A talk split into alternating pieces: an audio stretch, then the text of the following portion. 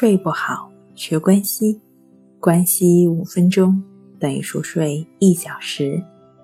大家好，欢迎来到重塑心灵，我是主播心理咨询师刘星。今天要分享的作品是《改变他睡好觉》。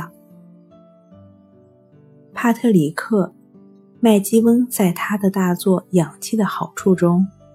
一本关于用鼻子进行呼吸的权威著作中写道：“事实证明，通过口腔呼吸将大幅提高打鼾和睡眠呼吸暂停症的发生率。就连小孩子都知道，鼻子是用来呼吸的，嘴巴是用来吃饭的。用鼻子呼吸听上去很简单，并且这样做对健康的确大有好处，但……”关键是，夜间睡眠时我们究竟是如何呼吸的？如果一觉醒来口干舌燥，或者几乎总要带着一杯水上床，就说明你睡觉时是用嘴巴呼吸的。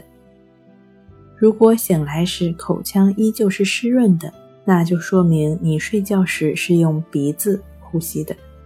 呼吸伴随着我们生命的始终。生命在一呼一吸间舞动。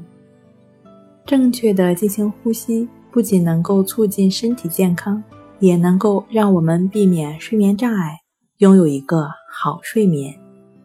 睡不好，学关西，关西五分钟等于熟睡一小时。好了，今天跟您分享到这儿，欢迎关注我们的微信公众账号“重塑心灵心理康复中心”。也可以添加 S U 零二一二三四五六七八九，与专业的咨询师对话，了解失眠的解决办法。